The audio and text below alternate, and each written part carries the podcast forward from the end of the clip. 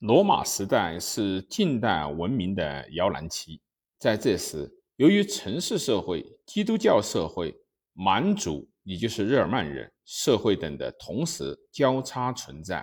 所以出现完全服从与绝对独立的要求，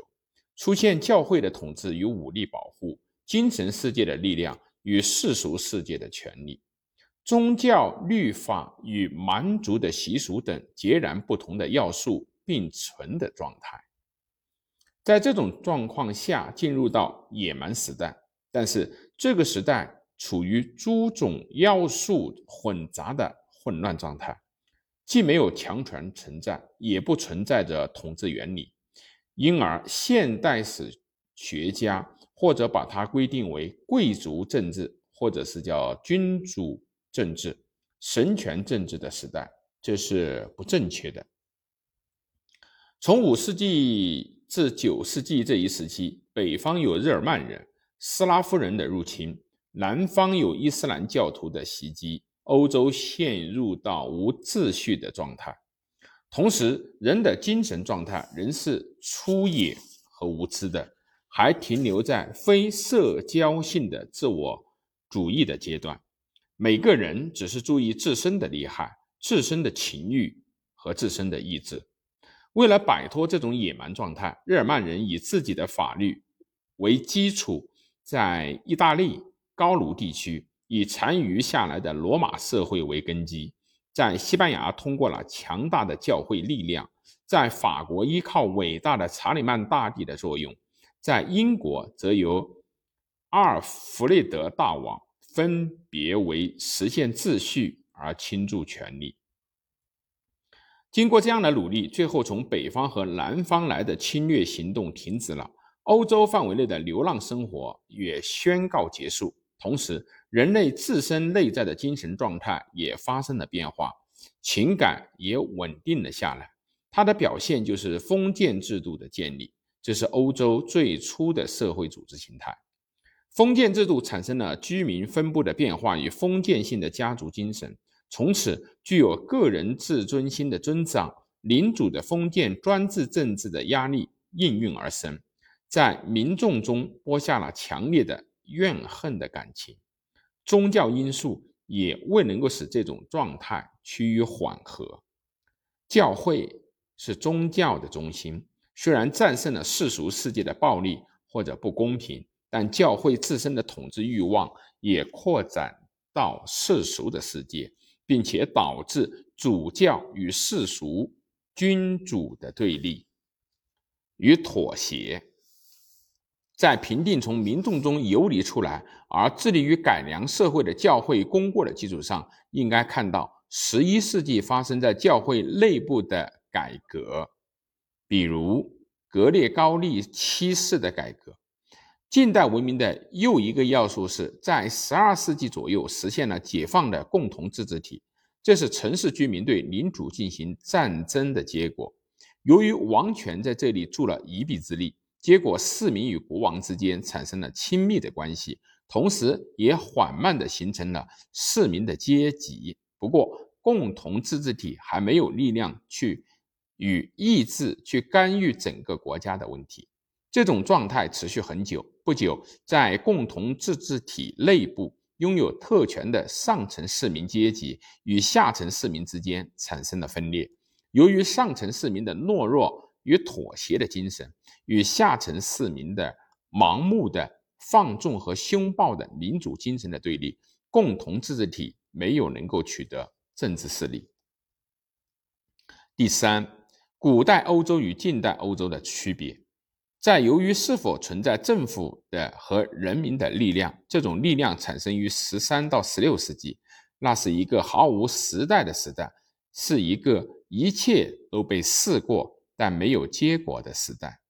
十字军在十一世纪由于取得整个欧洲的合作而开始活动，至十三世纪结束。然而，这并非单纯因为疲惫而结束的，这是人们不再相信这种合作的精神变化的结果。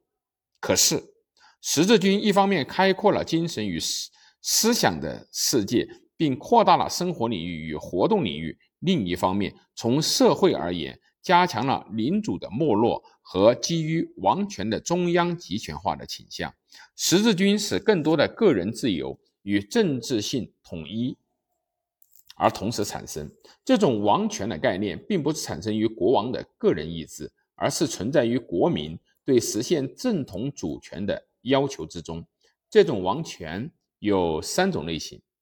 一是国家人格化的帝国王权；二是依据神的法则实行统治的宗教王权；三是以选举国王也为基础，并渗入到宗教因素的蛮族的王权。但是到了九世纪的中叶，这些都消失不见了。于是出现了第四种王权，即相当含混的封建性王权。进而到了十二世纪，就出现了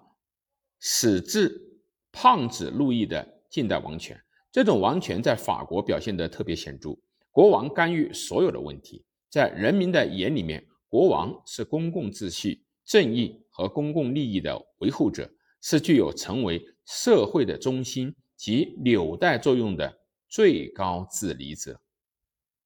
主教的社会、封建贵族的社会、共同自治体等各自独立的社会，构成了欧洲的旧社会。在这时，出现了试图把这些社会统一起来的倾向。然而，企图不损害这些特殊社会，并把他们置于单一的国家。国民和政府之下的尝试全都失败了。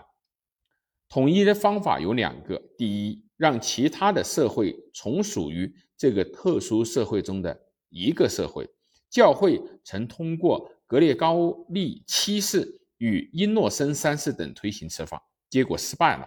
意大利的共同自治体也尝试过这种方法，但结果反而是妨碍了国家的统一。第二。是赋予这些特殊社会以自由，采用调和的方法。法国的三级会议、英国的议会等等，都曾起过这种作用，然而也都失败了。那是因为社会还没有进步到适合于统一的程度。这种谋求统一的行动失败的结果，欧洲就像出自本能一样的走上了中央集权的道路。只有到了十五世纪，才具备了所谓人民与政府的近代社会的决定性要素。士兵与民众对贞德的支持，充分说明了百年战争的民众性质。法国的民族的形成，就是从此时开始的。历代的国王都曾对国民的统一做出了贡献，无论是西班牙、德国、英国，或是意大利，虽然形式各异，但都推行了中央的集权化。另一方面，在精神世界里，教会的分离、胡适的改革运动、文艺复兴、发现新大陆等等，都为日后的革命做了准备。第四，发生于十六世纪的宗教改革，提出了希望为自己以自己的力量自由思考、自由批判的新的要求。这种要求尽管不够完全，却解放了人的精神，开辟了自由探索的道路。十七世纪的英国革命是这种自由探索与前述中央集权的绝对君主政治的初次相遇与碰撞。虽然历经变迁，但这一革命仍然向精神世界的专制权力与世俗世界的专制权力同时进行了自由探索的斗争。如前所述，法国站在了欧洲文明的前列。在十七世纪，有路易十四及其政府；在十八世纪，又有法国社会，都对欧洲产生了影响。路易十四在战争、外交、内政等各方面都为法国的利益、繁荣与安全发挥过卓越的作用，对自己的行为持有十足的信心，相信未来，所以他的政府是不畏惧革新的、无与伦比的政府，是对文艺以及其他文明的进步表现出好意的政府。路易十四，那么，这个法国政府为什么会迅速衰落呢？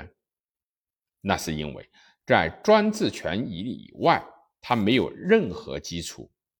路易十四的统治缺乏保障政府自主性制度的基础，所以难于持久。